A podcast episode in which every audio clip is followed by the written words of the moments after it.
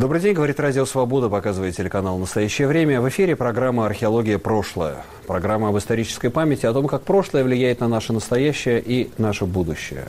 В студии Сергей Медведев.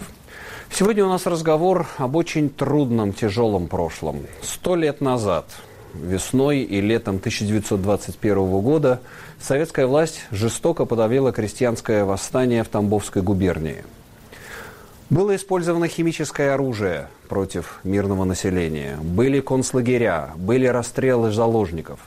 Какая память осталась в России сегодня об этом событии? И какая для этого преступления необходима юридическая оценка? Говорим в нашей сегодняшней программе и в сюжете корреспондента Антона Сергеенко. Восстание в Тамбовской губернии стало одним из крупнейших народных выступлений в России против коммунистов. Оно вспыхнуло стихийно в августе 1920 года, когда в нескольких селах крестьяне отказались давать хлеб и разоружили продотряд. За месяц возмущение охватило сразу несколько уездов губернии, а численность восставших достигла 15 тысяч человек. Его возглавили георгиевский кавалер поручик Петр Токмаков и бывший эсер Александр Антонов. Восстание начало выходить за локальные рамки, находя отклик в пограничных уездах соседних Воронежской и Саратовской губерний. В начале марта 1921 года была образована полномочная комиссия Всероссийского Центрального исполнительного комитета. С закончившихся боевых действий начали снимать воинскую технику, включая артиллерию и самолеты. Всю губернию поделили на шесть частей с чрезвычайными органами власти – политкомиссиями. Восстание было подавлено частями Красной Армии, которыми командовал Тухачевский. Помимо техники и авиации, против повстанцев были применены отравляющие газы. К концу июня 1921 года восстание Восстание было в основном подавлено, а борьбу продолжали отдельные группы повстанцев, которые перешли к партизанской тактике. В чем была специфика Тамбовской области, на что рассчитывали повстанцы и каково было число репрессированных и погибших в ходе восстания и после его подавления? Обсуждаем эти вопросы с нашим сегодняшним гостем, историк Павел Аптекарь, много э, в разных местах писавший о Тамбовском восстании. Так понимаю, Павел, что для вас это особо какая-то близкая тема? Ну, для меня это э, тема, это часть большой крестьянской войны, которая развернулась на территории всей практически России с 1918 по 1921 где-то захватом даже 22 годов. И закончилось только уже после того, как э, э, советская власть не декларативно, а реально ввела НЭП и отменила наиболее ненавистное крестьянству э, а, а, аспекты да. политики военного коммунизма в деревне. Это не только разверстка, но и массовая мобилизация, массовая трудовая повинность, то есть там при, Э, взятие там, каких-то работников и рабочего скота на там, подвоз э, дров и там, расчистку железнодорожных путей, например. Вот. Ну, а как, кроме Тамбовского, какие еще были крупные? Потому что слушайте, всех ну, на, Антоновское на, восстание. А, Антоновское восстание, оно наиболее а, яркое, наверное, ну, то есть оно прошло через все, там, даже советские учебники истории, потому что а, оно относительно недалеко от, ну, то есть это в самом центре страны, да. На самом деле по охвату территории и даже там по числу участников а, Западно-Сибирское восстание, которое вспыхнуло в там, феврале, в марте 21 года, оно по масштабам так, побольше, особенно по охвату территории. Там тоже самая проблема зерно, да, забор а, зерна? Ну, это, да, это продразверстка и трудовая повинность. Вот. Ну и плюс, так сказать, методы Э, там, при, не применя, э, при том применявшиеся. Опять же, в принципе, э, изначально разверстка это уже 19 год, и в принципе, разверстка – это шаг вперед по отношению к вот этому объявленному Лениным летом 18 года крестовому походу за хлебом. Крестовому когда, походу за хлебом, да. Отбиралось абсолютно все. Там, вот. По идее, разверстка – это изъятие какой-то части э, зерна в пользу государства, остальным э, крестьянин, по идее, мог распоряжаться. Другое дело, что э, в 19-м эти, эта разверстка исчислялась из урожая 16-17 года, а уже к 19 году ресурсы крестьянских хозяйств сильно истощи, были сильно истощены. Но я так понимаю, что требования восставших, э, вот читая материалы Антоновского восстания, они в какой-то момент далеко превосходили. Нет, разумеется. Они это, были, это целая это была программа. Это уже политическая программа, это вот э, в том числе э, в отличие от Кронштадта, это и созыв учредительного собрания, программа вот, этого, Союз трудового крестьянства, да. она это предусматривала. Но это логично, потому что э, Тамбовская губерния это была губерния с э, очень, где была сильная партийная организация эсеров, и где эсеры, в общем, э, с разгромным счетом э, победили большевиков на выборах в учредительное собрание. То есть это нужно считать уже полноправным политическим восстанием? Да, это, это вполне политическое восстание. Но надо понимать, что э, в Тамбовской губернии был неспокойно с, 18, с лета 18 года, там регулярно было неспокойно. То есть периодически там, значит, то есть это волна первая, это лето 18 года, это вот следствие крестового похода э, за хлебом.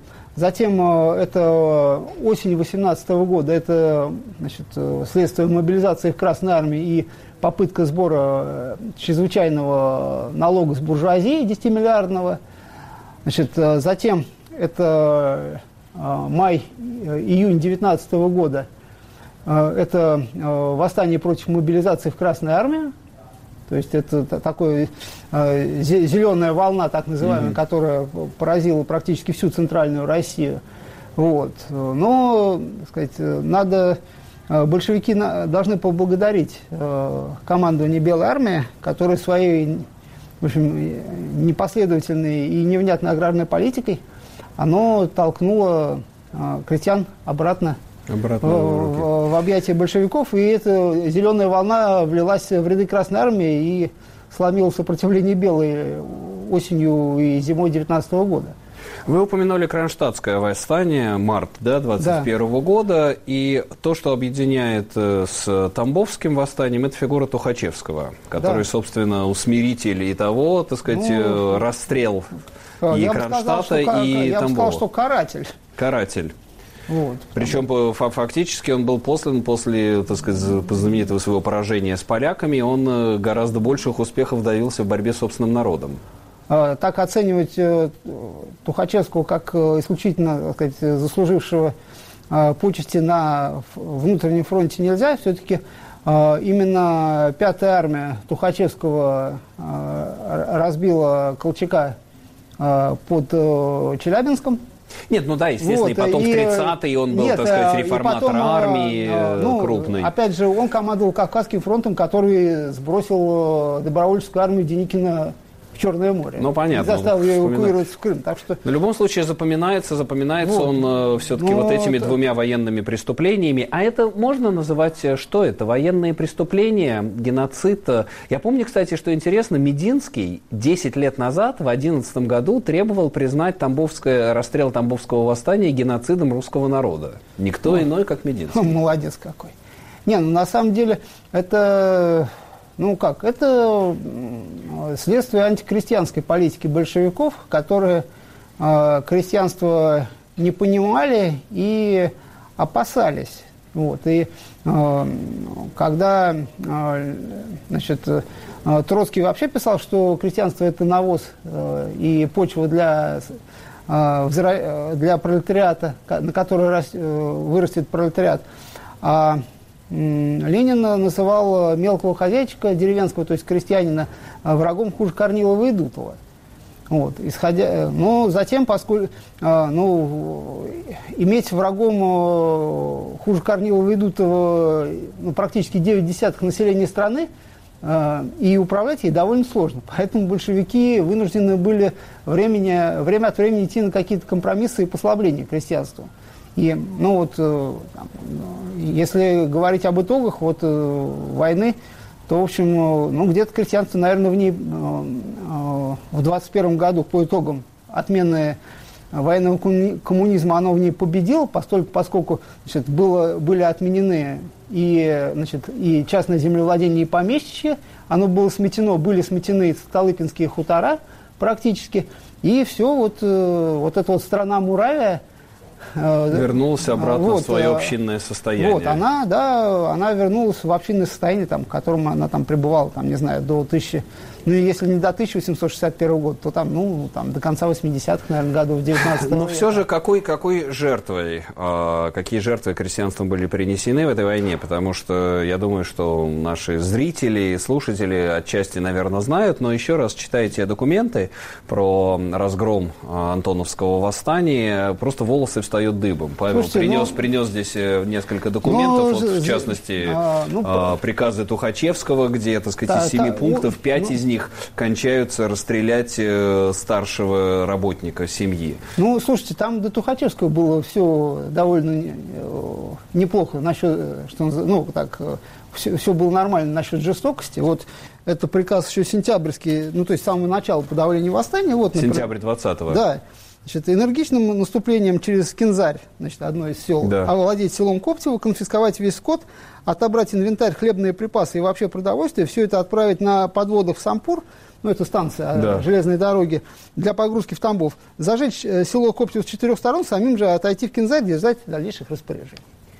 Ну, ну, то есть, да, то, что мы про Хатынь слышали, ну, это вот, фактически э, при, применяется, а, собственно, ну, своей же Красной Армией. Это, надо сказать, э, ну, надо понимать, что а, это была а, жестокая гражданская война с обеих сторон, да, то есть это была полноценная гражданская война. Ну, насколько ну, она ну, жестоко это, была со стороны антоновцев? Все-таки я считал, что у них, по крайней мере, не было такого технического арсенала. Там, я не знаю, пять пулеметов какие-то, я ну, читаю, два орудия. Ну, и там, вот если учесть эти 120 тысяч человек, то техническое вооружение... Ну, 100, 120 тысяч человек У Тухачевского было, разве не было нет, 120 тысяч? Около, больше 60 тысяч не было никогда. Вот это, там... Но все равно там было, там, не знаю, 20 самолетов, там ну, пара это... десятков танков. Это нет, было серьезно? Броне, броневиков все-таки, это не танк. Э, ну, вернее, бронеброневиков бронемашин, да. Бронемашин, да. конечно. Танков там всего было, наверное, дай бог, в Красной Армии. Ну да, в тот, в тот момент, в тот момент еще, да, да что, штук 20. Это хорошо, если они были. Ну, бронепоезда, там Бро... 5 бронепоездов Слушайте, было. ну, что бронепоезд? Что такое бронепоезд против крестьянина? Да, там, крестьянин спрятался там, в лесу, и что, он будет стрелять?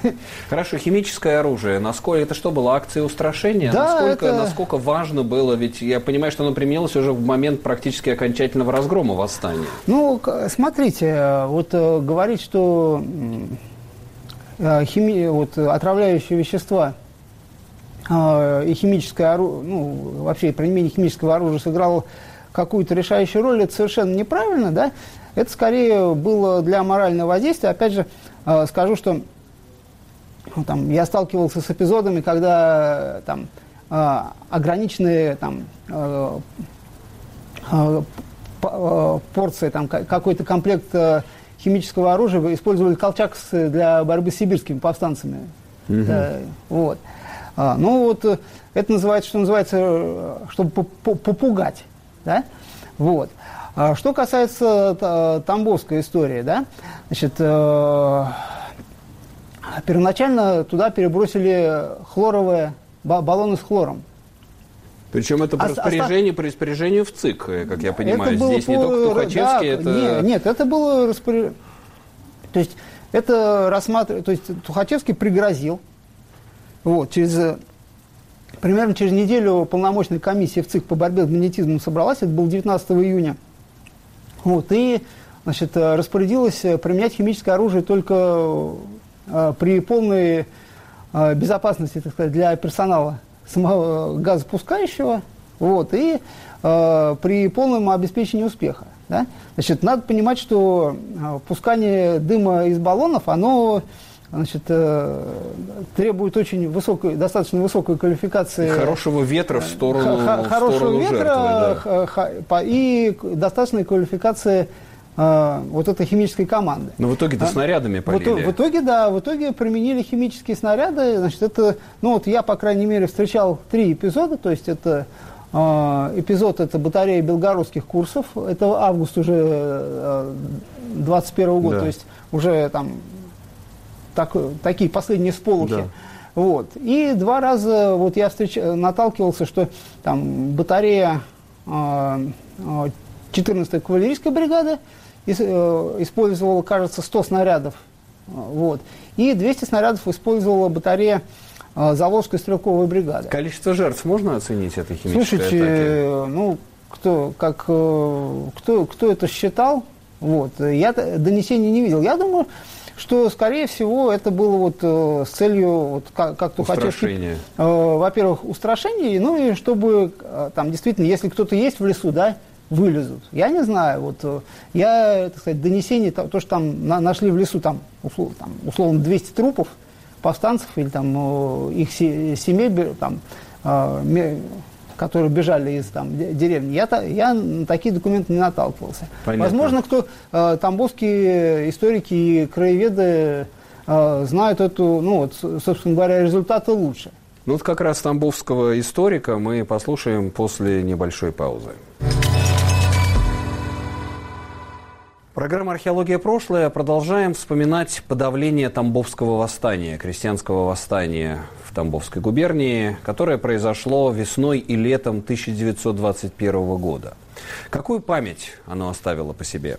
Об этом вспоминает Владимир Безгин, профессор Тамбовского государственного технического университета, доктор исторических наук, в разговоре с Антоном Сергеенко. Интерес э, стороны ученых он велик. Он продолжает оставаться, поскольку не все точки над «и» в этой проблеме расставлены. Если говорить об общественной реакции, то она тоже весьма значимая. Как вы верно сказали, а, в неоднозначности отношений к мемориализации Антоновского восстания, а, с похищением, восстановлением, последующим опять э, э, ликвидации закладного камня на набережной близ Казанского монастыря. Неоднозначность, э, на мой взгляд, трактуется тем, что тема в свое время э, была жестко идеологизирована, э, в отсутствии научных объективных исследований, когда восстание тамбовских крестьян трактовалось как исключительно антикоммунистическое, бандитское движение, и в отношении кантонского восстания, как говорится, крайности сходятся. Если отношение местных коммунистов понятны, они э, объясняют это тяжелым э, экономической ситуацией и невозможностью, помимо как разверстывающих мер, осуществить спасение э, коммунистической идеи, то э, власть продержащие губернские, которые э, также, на мой взгляд, очень осторожно относятся ко всем шагам, связанные с реализацией изучения и какой-то формой мемориализации нашей памяти о этом восстании, я думаю, что это прежде связано с прагматическим таким а, осторожностью в плане потенциала народного протеста. Вот здесь э, того места, где я живу, буквально в конце прошлого года на одном из э, гаражей появилась э, надпись «Сто лет Тамбовскому восстанию». Буквально неделю это была надпись, явно это было не запланировано, не официально, это какие-то местные активисты, но ее заморали, оставив только сто лет, без указаний, чему же эта надпись посвящена. Это вот тоже, на мой взгляд, а, отношение местных властей э, к этому событию. Профессор э, Владимир Безгин, э, профессор Тамбовского государственного технического университета, в разговоре с Антоном Сергеенко. Действительно, Павел, да, удивительный случай. Сто лет Тамбовское восстание затерли, осталось сто лет. Почему так боятся памяти о Тамбовском восстании? Что это что, приведет к новому Майдану или что? Слушайте, ну, такая мемориальная историческая политика нашей сегодняшней власти, она э, такая ну, то есть это попытка доказать, что государственная власть, там, будь это царь или советская власть, она вела всегда, права. всегда правильным курсом к великим достижениям. Вот.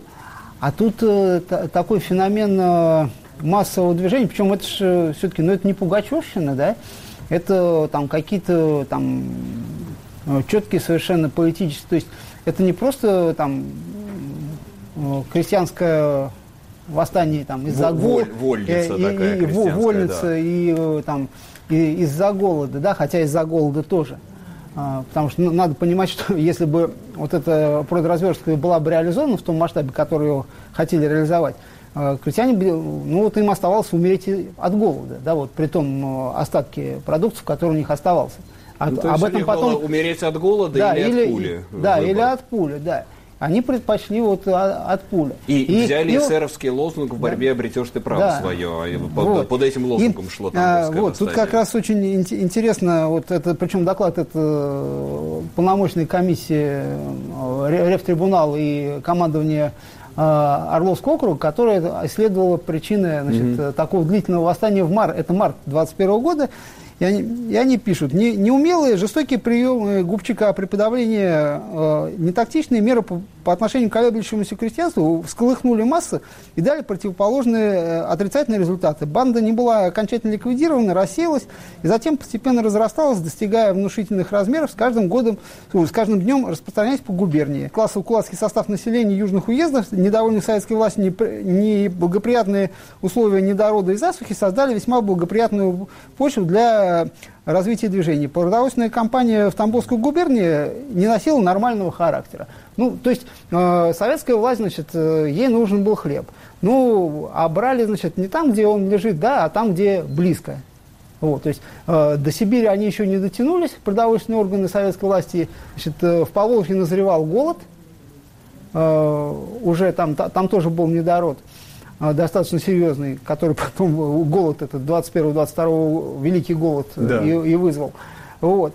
А, а до Сибири и до Северного Кавказа они еще, где хлеб был, они дотянуться не могли. И вот э, это было и результат. ближняя, причем она же тогда была больше, Тамбовская губерния, Тамбовская она, губерния была, не вдвое больше Да, это была, она была, включала часть нынешних южных районов Рязанской области, часть нынешней Мордовии, часть э, там, северо-востока Воронежской области, потом, ну, часть Липецкой нынешней области. Ну, короче, почти вот, как Якутия вообще вот, размером ну, нет, такая. Ну, ну вот она, в два, она реально в два раза. В вот два я раза смотрел, больше. она в два раза больше, чем нынешняя. Тамбовского... И, кстати, а то, что ее перерезали, потом разгромили, это тоже часть Тамбовского, по последствий я, Тамбовского ну, восстания, вполне, то, что ее я, раздали по другим вполне областям? Вполне возможно, да, потому что это вот э, а, ну, создали себе репутацию такой очень беспокой, э, беспокойного региона.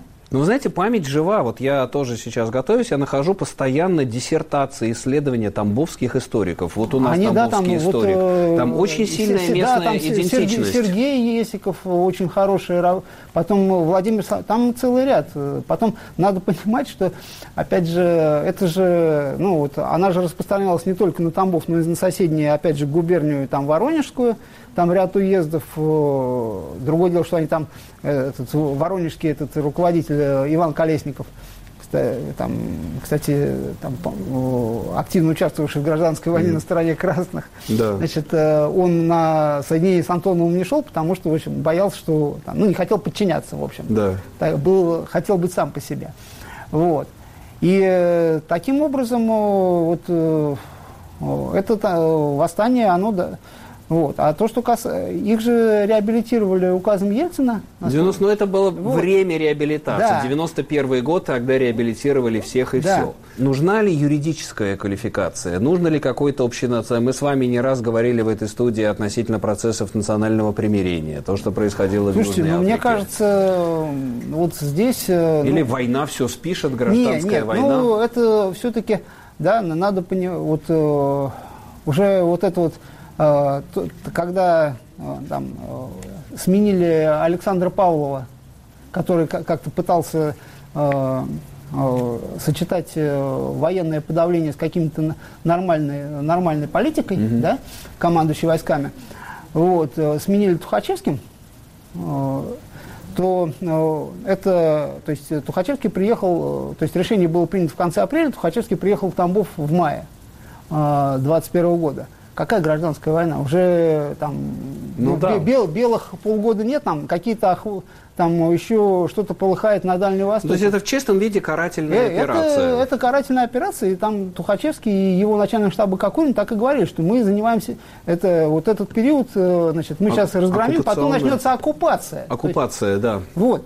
Вот Следственный комитет, он любит заниматься историческими всякими преступ, преступлениями, но пусть займется расследованием преступлений против человечности. А, а как это по-иному квалифицировать? Это массовое взятие заложников. Да, там, из, там порядка 40 тысяч, по-моему, было вывезено население.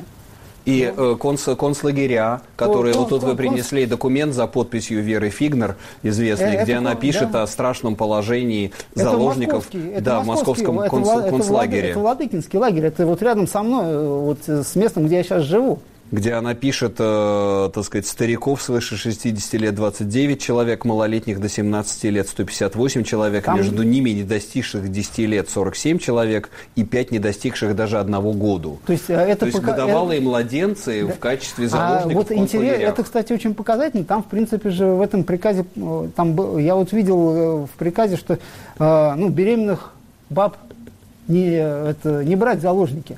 Все равно хватали, тащили.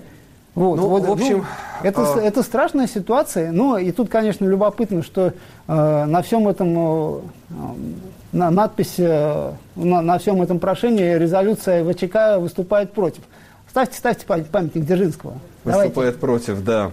Ну что ж, мне кажется, что эти документы, спасибо, что вы их принесли, и мне кажется важно, что этот разговор у нас продолжается, разговор о столетии э, преступления против человечности, которое было совершено в Тамбовской губернии в летом 1921 года.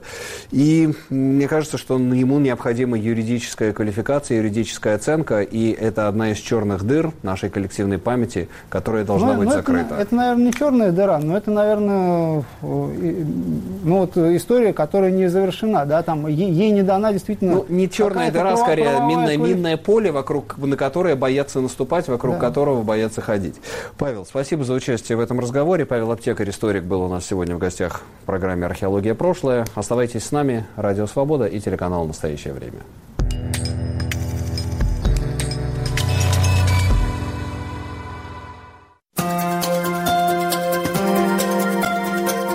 Радио Свобода в мессенджерах Viber и Telegram. Свободные системы обмена сообщениями мгновенно познакомят вас с точными новостями и новыми публикациями «Свободы». Эпоха свободной информации. Каналы «Радио Свобода» в мессенджерах Viber и Telegram.